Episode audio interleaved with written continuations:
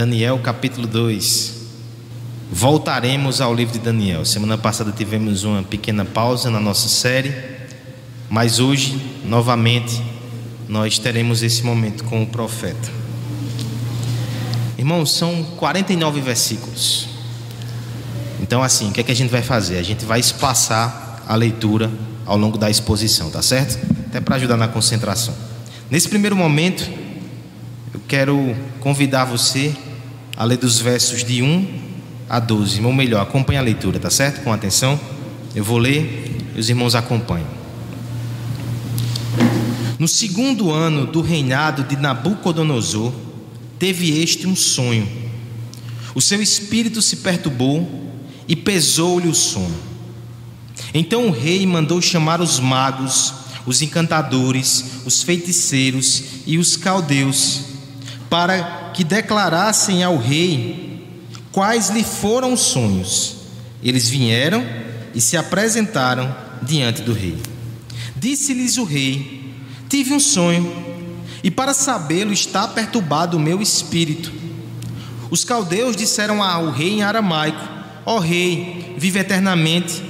Dize o sonho a teus servos e daremos a interpretação. Respondeu o rei e disse aos caldeus: Uma coisa é certa: se não me fizer saber o sonho, e a sua interpretação sereis despedaçados, e as vossas casas serão feitas monturo.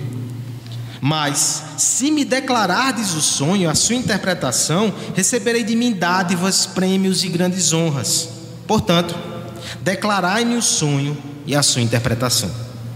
Responderam segunda vez e disseram: Diga o rei o sonho a seus servos e lhe daremos a interpretação. Tornou o rei e disse: Bem percebo que quereis ganhar tempo, porque vedes que eu o disse está resolvido. Isto é, se não me fazeis saber o sonho, uma sentença só será a vossa, pois combinastes palavras mentirosas e perversas para as proferidas na minha presença, e até que se mude a situação. Portanto, dizei-me o sonho, e saberei que me podei dar-lhes a interpretação. Responderam os caldeus na presença do rei e disseram: Não há mortal sobre a terra que possa revelar o que o rei exige, pois jamais houve rei, por grande e poderoso que tivesse sido, que exigisse semelhante coisa de um mago, encantador ou caldeu. A coisa que o rei exigiu é difícil, e ninguém há que a possa revelar diante do rei senão os deuses, e estes não moram com os homens. Então o rei muito se irou e enfureceu e ordenou que matasse todos os sábios da Babilônia. Um rei furioso, um sonho que tira o seu sono. Mais na frente o sonho vai ser descrito, mas eu vou antecipar somente para as crianças, os demais tapem os ouvidos.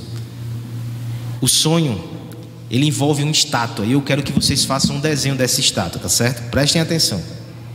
A estátua ela tem cabeça de ouro, ela tem ombros e peitoral e os braços de prata, ela tem o quadril e as pernas de bronze, e suas pernas da parte da canela para baixo, a gente pode colocar assim, são de ferro. Um pé é de ferro, o outro é de barro. Pegaram? Talvez não. Que Deus abençoe vocês, crianças. A gente vai repetir ao longo do sermão. Aí você vai bem atento, né? Pegando isso aí. Vamos orar para que Deus nos ajude a entender a Sua palavra e ajude as crianças com esse desenho. Pai bendito, nós te agradecemos, Senhor, como é precioso esse tempo de adoração. Como é bom estar aqui com os nossos irmãos te cultuando e te buscando, Senhor. Mas nós queremos ainda algo mais, Pai. Queremos ouvir a tua voz por meio da Escritura. Ajuda-nos, Pai. Ajuda-nos na nossa limitação que o teu espírito possa falar aos nossos corações nessa noite, para a tua glória, para a nossa alegria, no nome de Jesus. Amém. 2022 um ano de crise. Crise econômica, a inflação subindo e achatando as rendas das famílias. Crise moral, Vivemos em um país que parece que a inversão torna-se o padrão a cada vez. Crise política. instituições se engalfiando e sempre parece que a democracia está por um crise. Crises das mais diversas. Você poderia acrescentar a esse rol crise sanitária, crise fiscal, crise ambiental, escolha a sua crise.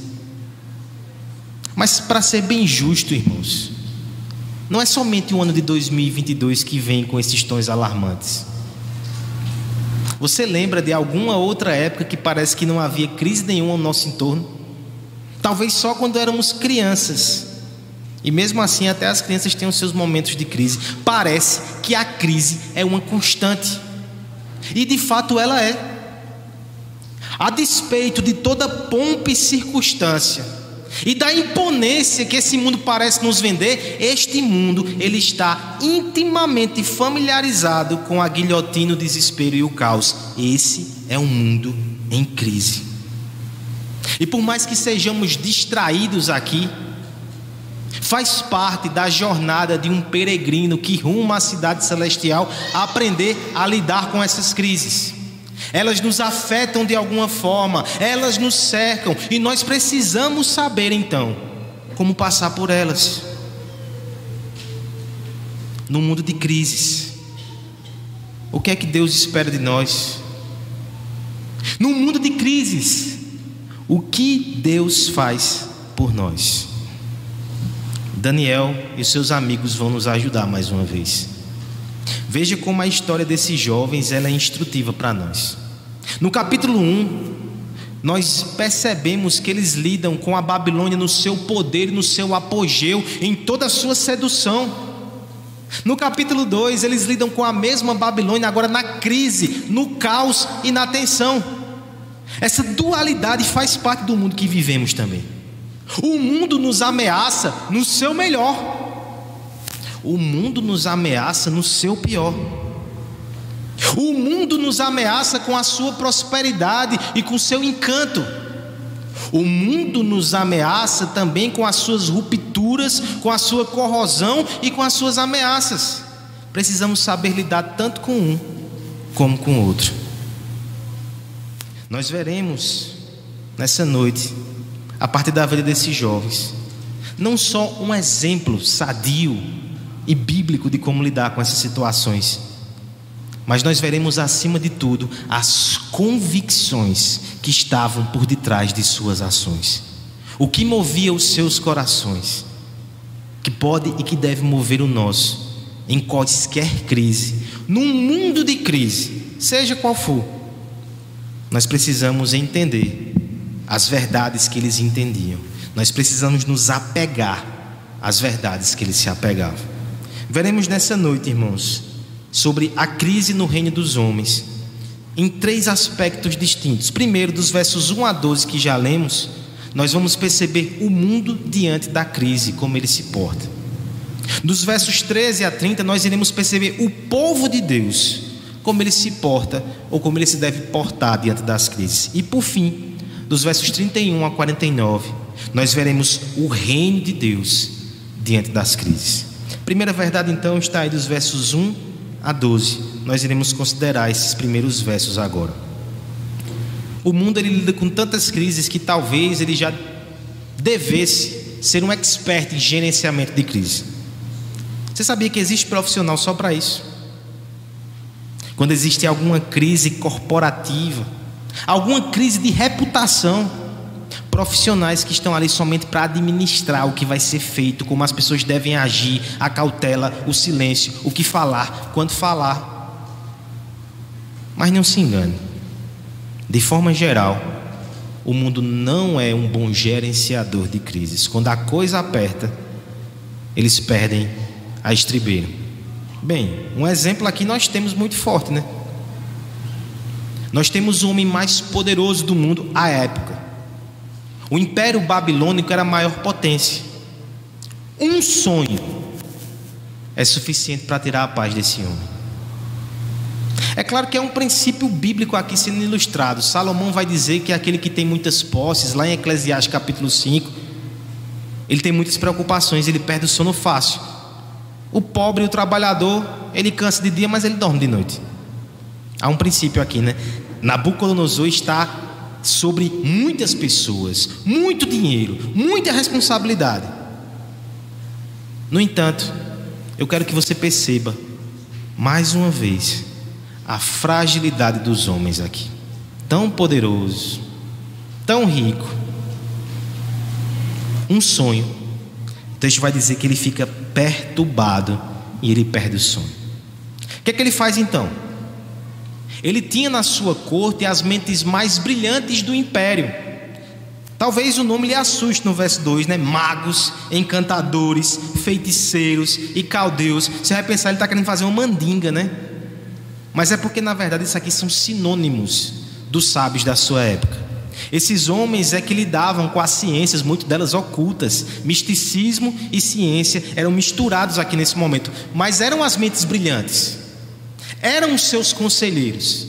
Ele os, os financiava e esperava que, como um trunfo, pudesse usar dos seus recursos agora. Ora, eu tenho sustentado, na hora do aperto, eu vou puxar essa carta. Nos versos 3 e diante, nós percebemos que as coisas não são tão simples. Ele primeiro anuncia que teve um sonho e pede que esses consortes aí lhe deem a interpretação. Que é que esses homens dizem primeiro? Rei, hey, muito simples. Faremos isso agora, estamos aqui para tanto. No entanto, ajude-nos. Diga o sonho, que prontamente nós daremos a interpretação. E Nabucodonosor é besta, é? Ele vai dizer: Como é que eu terei certeza que vocês falam da parte dos deuses que me mandaram esse sonho que me aperreia, se você não consegue me dizer o sonho?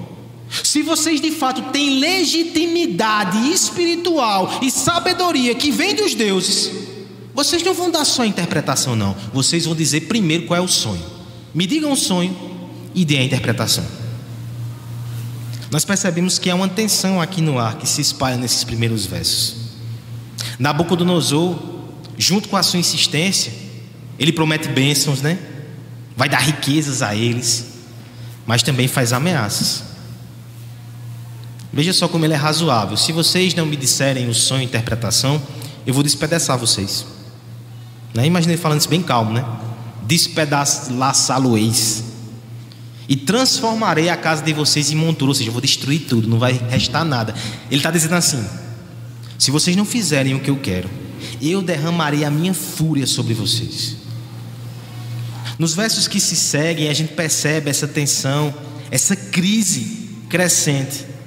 Até que por fim, irmãos, nós temos uma confissão muito dolorosa. A confissão dolorosa está no verso 11. Aqueles homens dizem: A coisa que o rei exige é difícil. Não há ninguém que possa revelar diante do rei, senão os deuses, e estes não moram com os homens. Veja só, irmãos. Quem está dizendo isso não é um cético, não é um ateu, não é um descrente, são magos, encantadores, pessoas que talvez algumas horas antes estavam vendendo a sua ciência, a sua sabedoria, o seu conhecimento e o seu contato com as divindades. Agora, no meio da crise, eles são obrigados a declarar sua total falência e incapacidade. Eles dizem: Nós não temos acesso aos deuses. Você está percebendo o que está acontecendo aqui? Toda a sabedoria, todo o misticismo, toda a religiosidade pagã da Babilônia, num momento, totalmente desnuda, totalmente exposta. Como é que o rei reage diante disso? Perceba, primeiro ele tem uma ansiedade que tira o sono, depois ele se depara com essa incapacidade a sua fúria será derramada. O verso 12 termina dizendo que ele cirou, enfureceu, as duas coisas, né? É só para você ver como ele está bravo se você tem dúvida. Ele ordena que todos os magos da Babilônia sejam mortos. Não é razoável. Ele poderia expulsá-los, né? Poderia romper os contratos, assinar suas carteiras, rescindir mas ele quer matar todos os magos da Babilônia. E só um pequeno parênteses, a gente vai falar desses jovens a partir do verso 13, mas estão incluídos aqui Daniel, Mesaque, Abednego. Eles estão incluídos aqui. Eles são sábios na Babilônia, ainda que não tivessem sido consultados. Perceba nessa, nesse relato aqui tão angustiante, tão intenso, um padrão. Não se engane com o mundo. É assim que eles agem quando seus fundamentos são abalados.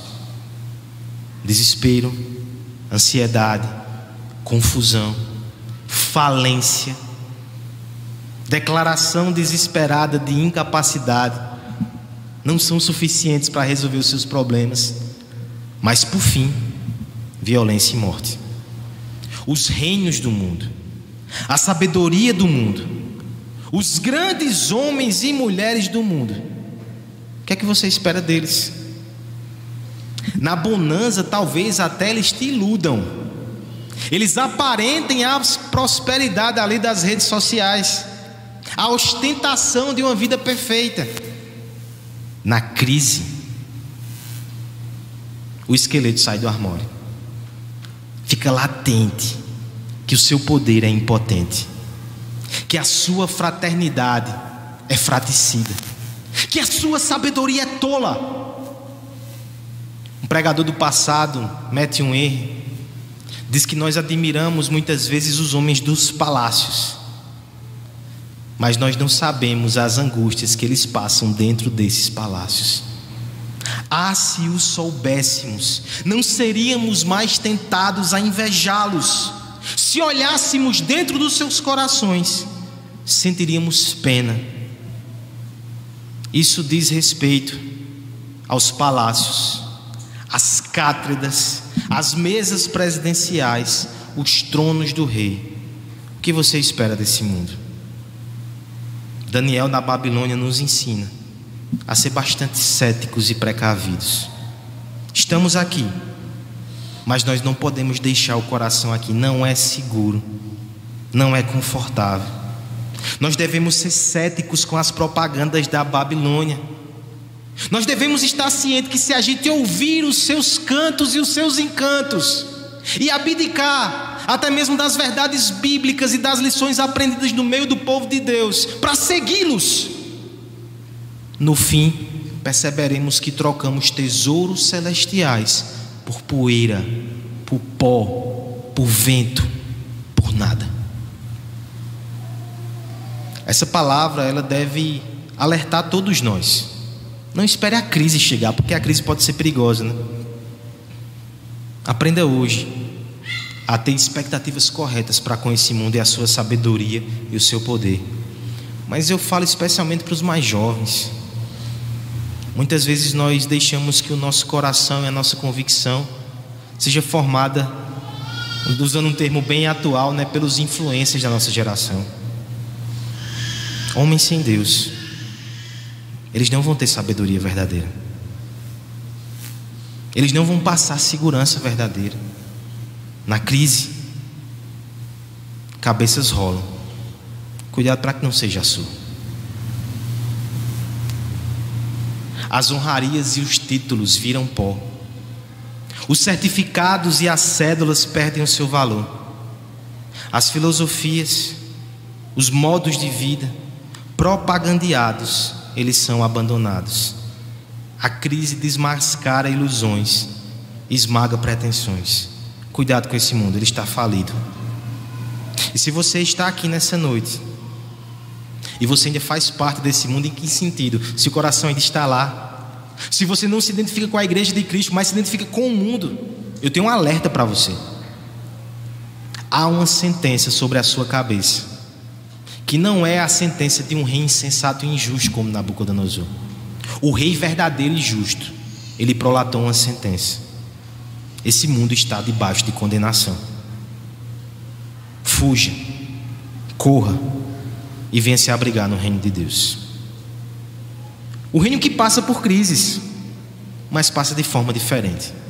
Veja nos versos 13 ao 30 como é que o povo de Deus ele passa ou deve passar pelas crises.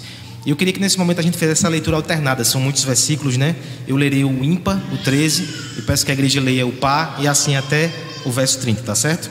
Na Daniel capítulo 2, verso 13. Saiu o decreto, segundo o qual deveriam ser mortos os sábios, e buscaram a Daniel e aos seus companheiros para que fossem mortos.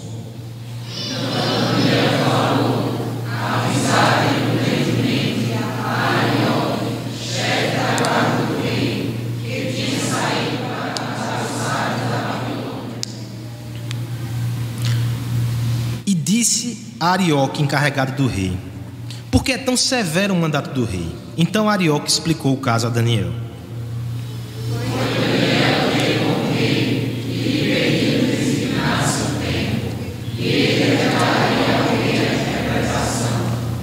Então Daniel foi para casa e fez saber o caso a Ananias, Misael e Azarias, seus companheiros.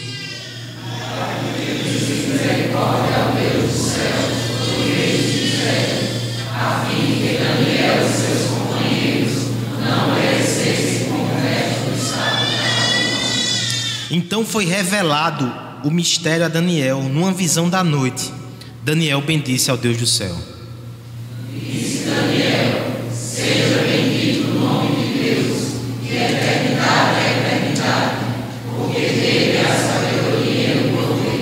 É ele quem muda o tempo e as estações, remove reis, estabelece reis, ele dá sabedoria aos sábios e entendimento aos inteligentes.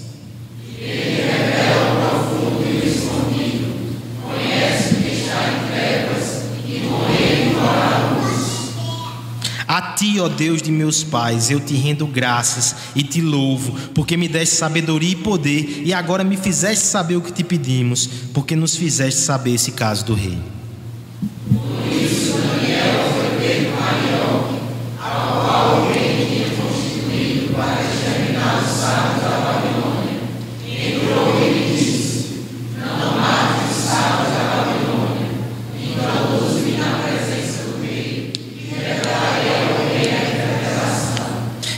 Arioque depressa introduziu Daniel na presença do rei e disse: Achei um dentre os filhos dos cativos de Judá, o qual revelará ao rei a interpretação.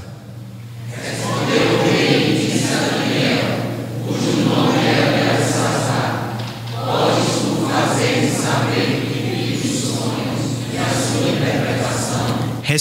Daniel na presença do rei e disse: O mistério que o rei exige, nem cantadores, nem magos, nem astrólogos o podem revelar ao rei.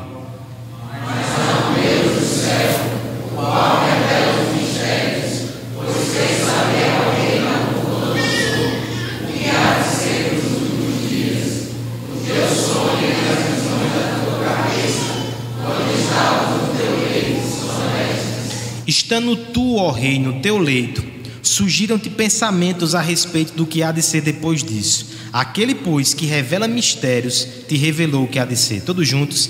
E a mim me foi revelado esse mistério. Não porque haja em mim mais sabedoria do que em todos os viventes, mas para que a interpretação se fizesse saber ao rei e para que entendesses a cogitação da tua mente. A partir do verso 13, irmãos, o povo de Deus ele aparece na história. Do ponto de vista narrativo, isso foi bem interessante, né? Nos 12 primeiros versos, é como se fosse uma questão intramuros da Babilônia. Mas o povo de Deus é inserido agora nessa questão. E é inserido de uma forma que contrastes aqui são evidentes. Veja só. De um lado, nós temos um rei poderoso, como Nabucodonosor, que fica desesperado e até insensato nas suas atitudes. Aí nós temos Daniel, que é servo deste, que está debaixo da sua autoridade, que está aparentemente indefeso diante dos seus desígnios, e Daniel é tranquilo. Já pensou? Porque assim, a história chega neles com um decreto de morte. É a primeira coisa que acontece. Você está andando pelos corredores da Babilônia e de repente chega uma intimação para você: você vai morrer. E Daniel vai atrás do homem responsável pela morte dele e dos seus amigos. Talvez você pensasse, Daniel, vá para o outro lado, corra. Ele vai até aquele homem. O texto vai dizer que ele vai até ele avisada e prudentemente. A versão da NVI coloca até em termos mais compreensíveis para nós. Ele vai com sabedoria e bom senso. Isso é uma marca de Daniel. Né? Ele tem palavras corretas. Ele tem uma tranquilidade. Ele vai até aquele homem. Ele pergunta: o que é que está acontecendo? Qual é o motivo desse decreto? Me deixe falar com o rei. Existe aqui uma tranquilidade, mas também existe uma ousadia, uma coragem. Daniel chega diante da boca do Nabucodonosor e diz: Me dê tempo, eu vou revelar o, o mistério. Aí você pergunta: será que esse cara não conversou com ninguém antes, não? Os magos, encantadores, pediram tempo e estão perdendo a cabeça. Nabucodonosor não permitiu. Mas perceba aqui, né? A graça de Deus em ação. No caso de Daniel, Nabucodonosor ele consente, ele dá tempo a Daniel. O que é que Daniel faz então, irmãos? Será que ele vai até os livros da Babilônia, os debruça sobre a mesa e mergulha naquele conhecimento? Será que ele sai perguntando às pessoas que de alguma forma podem o orientar? O texto nos diz que ele vai até a casa dos seus amigos, reúne-se com eles e pede que clamem por misericórdia a Deus. Em outras palavras, ele foi orar com seus amigos.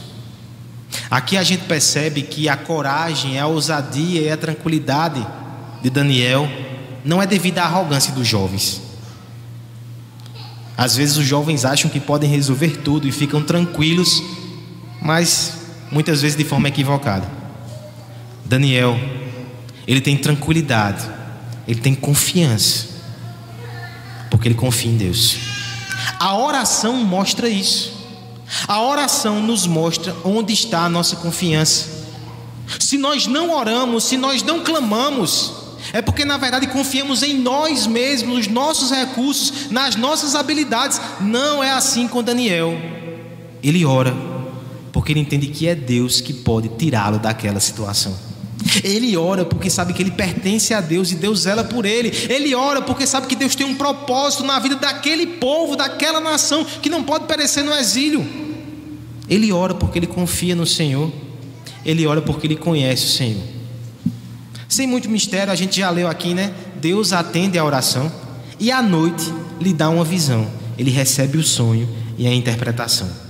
O que é que ele faz logo em seguida?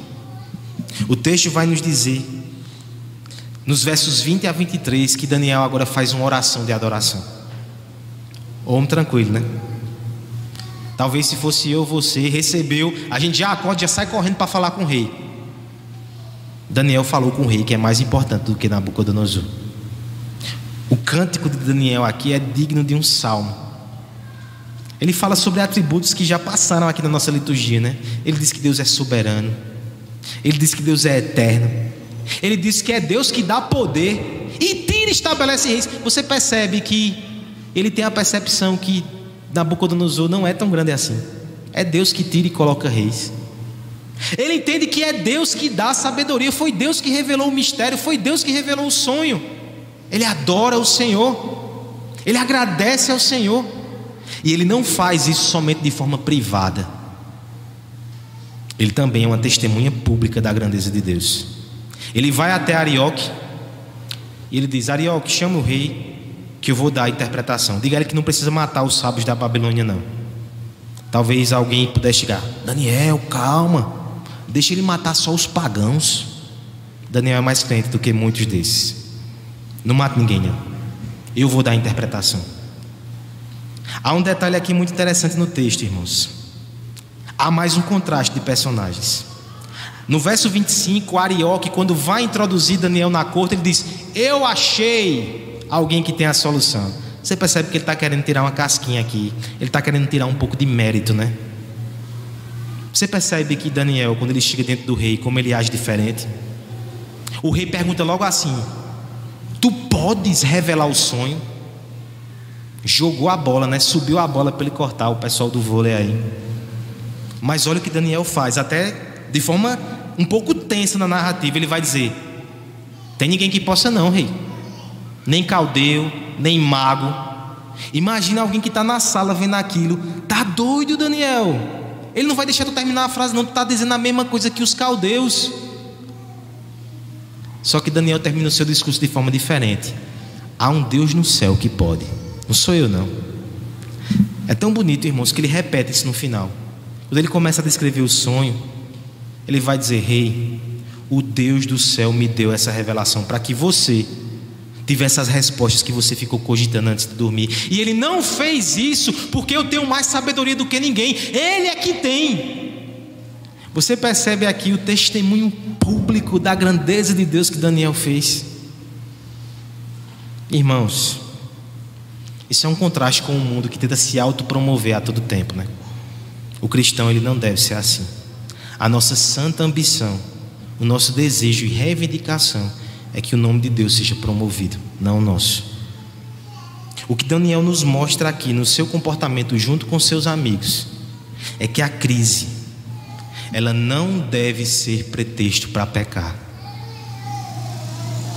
Por favor, irmãos, eu não faço menção a essas palavras como se aqui tivesse um santo que não usa muitas vezes crise como pretexto para pecar também.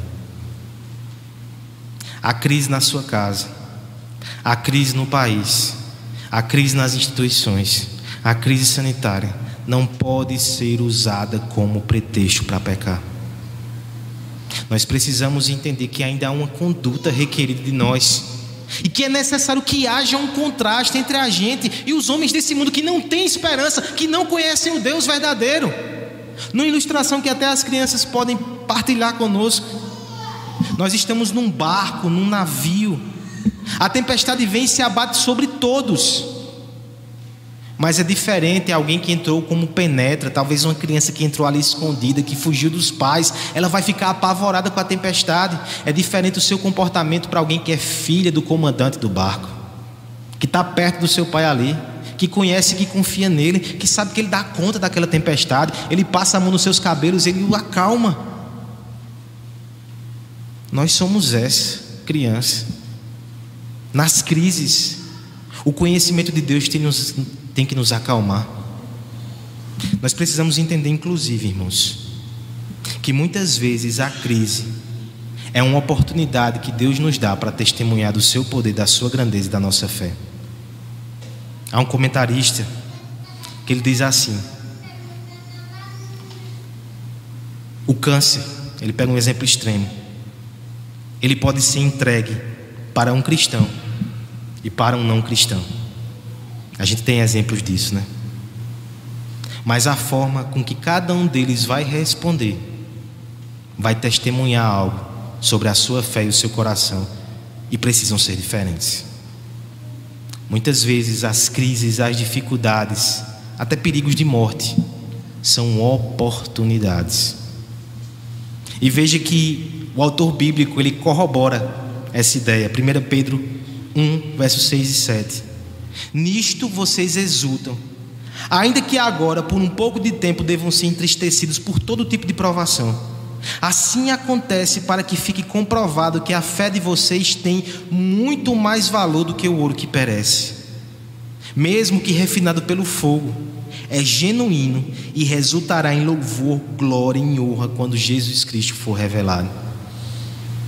Que o Senhor nos dê a graça de encarar assim as nossas crises, não como oportunidade de pecar, salvo conduto de pecar, mas como oportunidade para mostrar aquilo que Deus tem feito no nosso coração para mostrar o quanto nós conhecemos, para mostrar como nós confiamos nele, que as nossas crises sejam palanques para que o nome de Deus seja proclamado e adorado.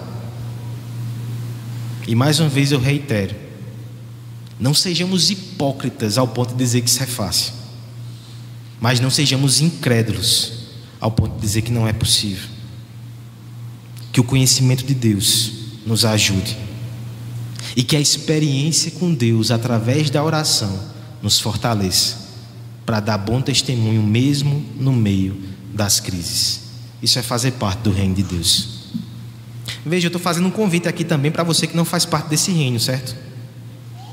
Venha, e não é que você vai evitar as crises, mas você vai poder lidar de forma santa e sábia com as crises, porque você conhece a Deus. Isso é que é ser cristão.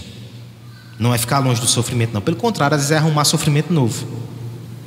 Mas é entender que o sofrimento é uma oportunidade de glorificar a Deus. Venha. É melhor do que estar debaixo da sentença. É melhor do que estar debaixo da maldição. Já vimos como o mundo reage às crises. Já vimos como o cristão deve reagir. Vejamos então como Deus e o seu reino reagem. E agora, crianças, vai chegar aí na figura, na imagem, certo? Vocês terão a oportunidade de ver se está tudo certinho. Vamos ao texto, verso 31 até o verso 49. Só antes da leitura, façam o seguinte, crianças: peguem a estátua e coloquem do lado dela uma pedrinha bem pequena, mas bem pequena mesmo. E no texto a gente vai ver porque essa pedrinha é importante. Eu mais uma vez peço que os irmãos leiam de forma alternada comigo, verso 31, até o final agora. Tu, ó rei, estavas vendo, e eis aqui uma grande estátua, esta que era imensa e de extraordinário esplendor, estava em pé diante de ti, e sua aparência era terrível.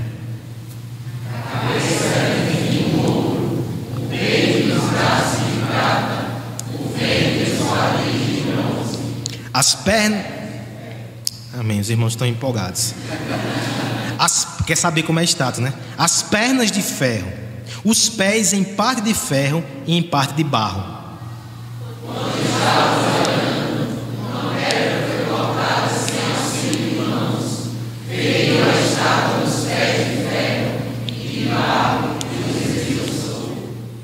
Então foi juntamente esmiuçado o ferro, o barro, o bronze, a prata e o ouro, os quais se fizeram como palha de eiras no estio, e o vento os levou, e deles não se viram mais vestígios. Mas a pedra que feriu a estátua se tornou uma grande montanha que encheu toda a terra.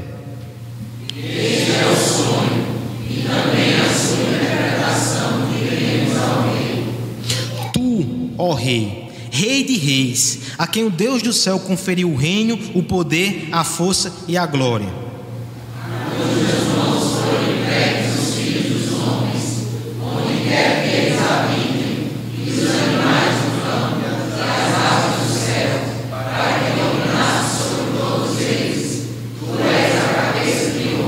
Depois de ti se levantará outro reino, inferior ao teu, e um terceiro reino de bronze, o qual terá domínio sobre toda a terra.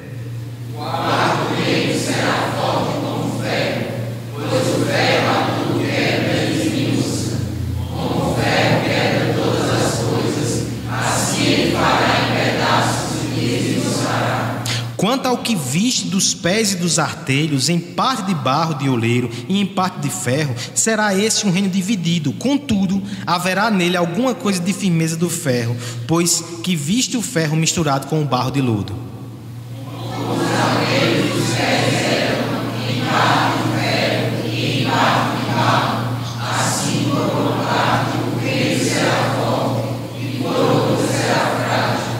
Quanto ao que viste do ferro misturado com barro de lodo, misturar-se-ão mediante casamento, mas não se ligarão um ao outro, assim como o ferro não se mistura com o barro.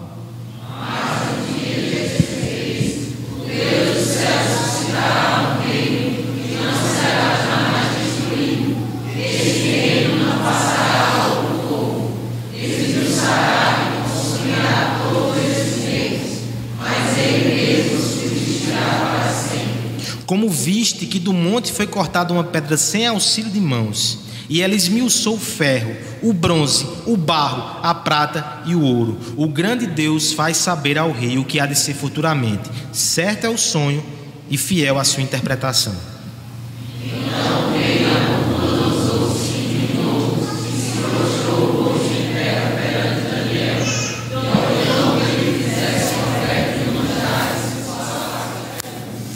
Disse o rei a Daniel: Certamente o vosso Deus é o Deus dos deuses e o Senhor dos reis e o revelador de mistérios, pois pudeste revelar esse mistério.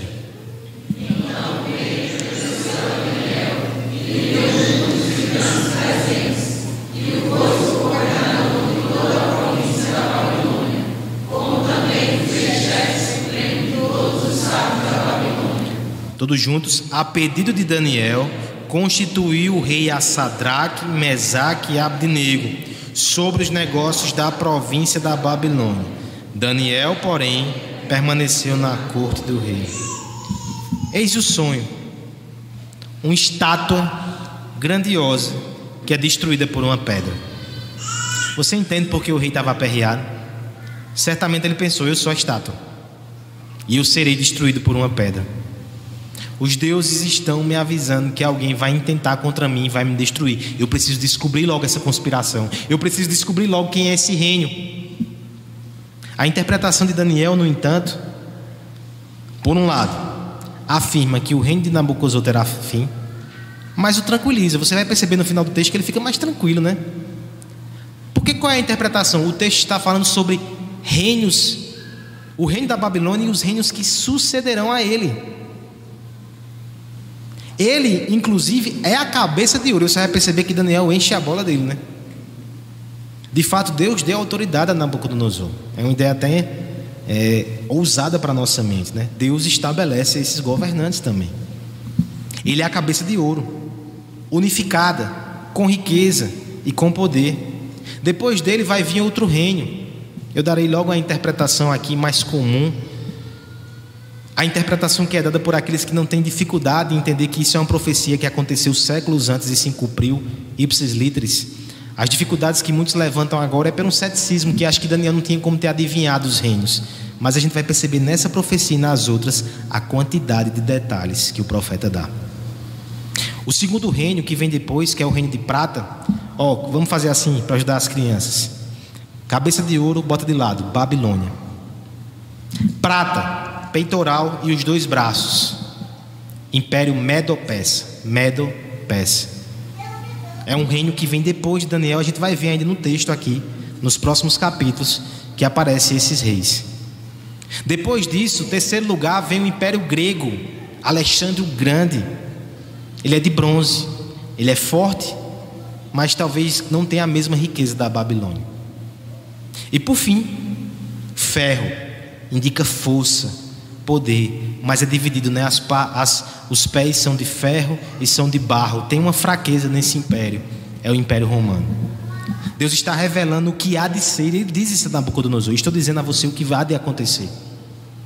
Mas o grande ponto aqui é que nos dias do último reino mencionado, no Império Romano, uma pedra, sem auxílio de mãos nenhuma, será cortada de uma montanha e ela vai esmagar a estátua ela vai esmagar os impérios do mundo. Ela vai crescer e vai esmiuçar tudo. Nesse texto aqui, nós temos uma profecia que é dada primeiro a um rei ímpio. E Daniel vai dizer: O Senhor mandou dar esse sonho, essa interpretação a você, Nabucodonosor. A gente pode pensar, era só para tranquilizar o coração do rei, que ele estava inquirindo sobre essas coisas. E ele ficou bem tranquilo, viu? Você vai perceber que ele dá presentes, manjares, ele se curva. Mas há um detalhe interessante aqui também. Por causa dessa interpretação, por causa desse sonho, Daniel e seus colegas ascendem no governo da Babilônia. Ele se torna o segundo debaixo de Nabucodonosor. No meio da crise dos reinos, o reino de Deus avança. O reino de Deus cumpre os seus propósitos. E o reino de Deus no final triunfa. Nós sabemos que a verdade mais preciosa aqui, talvez Nabucodonosor não tenha nem captado. Ele só ficou feliz porque ele ia morrer e não ia ver o império caindo. Mas o destaque, a mensagem mais poderosa para o coração de Daniel e para os outros exilados, que inclusive você percebe que na canção do verso 20 e 22 ele já canta sobre isso: soberania, poder, estabelecer reis. Ele já tinha internalizado aquela, aquela profecia. Aquilo certamente o ajudou nos anos que se viriam e nas próximas perseguições. Porque ele recebeu a verdade preciosa que o reino de Deus no final triunfa. Que um dia Deus, sem auxílio humano, teria uma pedra que destruiria todos esses impérios arrogantes e presunçosos humanos. Esse é o reino de Cristo, irmãos. Essa profecia se cumpre quando aquela criança nasce de forma virginal e milagrosa. E a, e a contragosto, humilhado e desprezado na sua simplicidade, morto como um malfeitor. Ele conquista corações e ele cresce até hoje Onde estão os impérios do mundo mencionados aqui? Onde está o império babilônico? Onde está o império grego? Cadê o império romano? Onde está o império de Cristo? Está aqui. Esse povo que se curva e adora está espalhado por todo o mundo. Essa é a pedra que continua a crescer e um dia vai invadir toda a terra o reino de Cristo. Ele triunfa e é para ele que nós devemos olhar o reino eterno do Filho de Deus. Irmãos, que as crises não nos façam tirar o olho de Jesus, pelo contrário, que as crises sirvam para a gente colocar o olho ali e não tirar. Mergulhe na ilustração. As crianças fizeram um desenho, né? Imagine que entra a estátua e a pedra pequena está eu, está você. Nós olharemos para onde? Tem muitos cristãos hoje que no dia da crise estão olhando para a estátua e estão com medo dos impérios desse mundo. Perdem o sono que nem Nabucodonosor. Outros se encantam porque a profecia vai dizer, o sonho, né? Que a estátua era temível, mas também tinha esplendor. Tem cristão lustrando a estátua, admirando a beleza desses impérios. Tire os seus olhos disso. Nós devemos olhar para a pedra, ignorada, desprezada, não notada pelo mundo, mas nós sabemos que essa pedra, que é a pedra rejeitada, é Cristo que é a pedra angular da igreja. Ele prevalecerá, só ele tem valor, só ele é eterno. Olhemos para Cristo. Tem cristão que é especialista nas estátuas desse mundo, que briga por um e por outra. Eu prefiro o bronze, eu prefiro o ouro, eu prefiro a prata. Nós não somos chamados para isso. Nós somos chamados para o reino de Cristo. É só ali que o nosso coração está seguro. É só nesse reino que vale a pena investir. Que as crises venham e nos arranquem, arranquem a nossa confiança dessa terra. Deixe que a crise venha. Não perca o sono se parecer que a sociedade está sendo derrubada. Impérios caem e Cristo avança. Permaneça nele, olhe para ele, confie nele. Se você está aqui nessa noite e ainda não faz parte desse reino, eu quero te dar uma boa nova. Esse reino continua crescendo e você pode fazer parte dele. Esse reino aceita desertores. Esse reino salva rivais. Você não precisa sucumbir com a Babilônia. Você pode correr para Cristo e não ser esmagado por Ele, mas entender que Ele foi esmagado por você. Se você está passando por alguma crise, será que ela não é o convite ou as cordas de amor que Deus está te usando para te puxar para o seu reino? Pare de resistir e venha. Venha para Cristo. As crises do mundo nos revelam que este mundo ele é desesperado e insensato. Ele age sem sabedoria, ele respira morte. Mas o povo de Deus deve portar-se de forma diversa, pois nós confiamos naquele que tudo sabe e é capaz de fazer o seu reino avançar sobre as tempestades, como fez em Cristo. Aquele que, semelhante a Daniel, foi estrangeiro debaixo de uma sentença de morte. Aquele que chamou seus amigos para orar também, mas eles nem oraram com ele nos no Monte da Oliveira, eles dormiram. Cristo orou só. E como nós vimos nessa manhã, ele não foi atendido diferente de Daniel. A espada caiu sobre a cabeça de Cristo. Mas quando a pedra parecia mais inofensiva e mais rejeitada, ela começou a derrubar os impérios do mundo. Na cruz, na ressurreição, o nosso Cristo triunfou. Na maior crise, na maior tempestade, na maior ameaça, está a vitória do reino de Deus. O que é que pode tirar a tua paz? Olhe para Cristo, irmão. É nele que nós somos ensinados a lidar com as crises de forma diferente. Naquilo que o mundo enxerga somente temporais enxergamos os poréns de Deus, mesmo que sejam em breus porões. Nós sabemos, nós confiamos que Ele governa os trovões, Ele vai nos levar para o lar. Parece uma canção, porque é. Vamos ficar de pé e vamos cantar.